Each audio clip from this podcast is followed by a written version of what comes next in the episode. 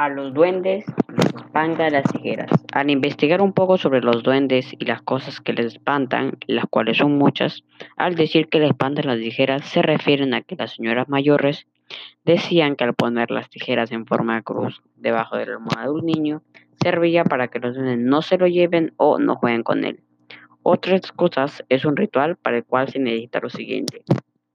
Agua bendita, un litro de trago, tequila, baraja, dados, canicas de pantano y un espejo. Ya teniendo todas estas cosas en la medianoche, hay que esperar a que los duendes salgan y vinieran para convivir. Tienes que jugar con ellos y él se mostrará confiado después de un tiempo. Hay que darle de tomar el licor para que se emborrache y una vez borracho el duende se pondrá a llorar como un niño. Y cuando el duende ya haya perdido la conciencia, se le empezará a golpear y decirle que no vuelva a molestarnos.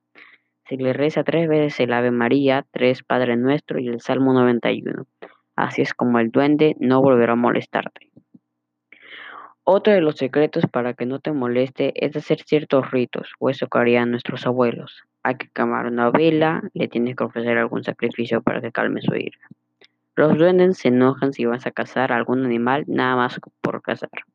Si ve que ese animal que estás cazando es para tu existencia, para que coman tus hijos, etc., el duende se quedará quieto, pero si nada más lo matas por matar y lo dejas ahí tirado, es donde él interviene para jugar con tus pensamientos, para perderte, para castigarte, y eso te sirve para aprender la lección que todo lo que hay en ese lugar tiene un dueño y es él.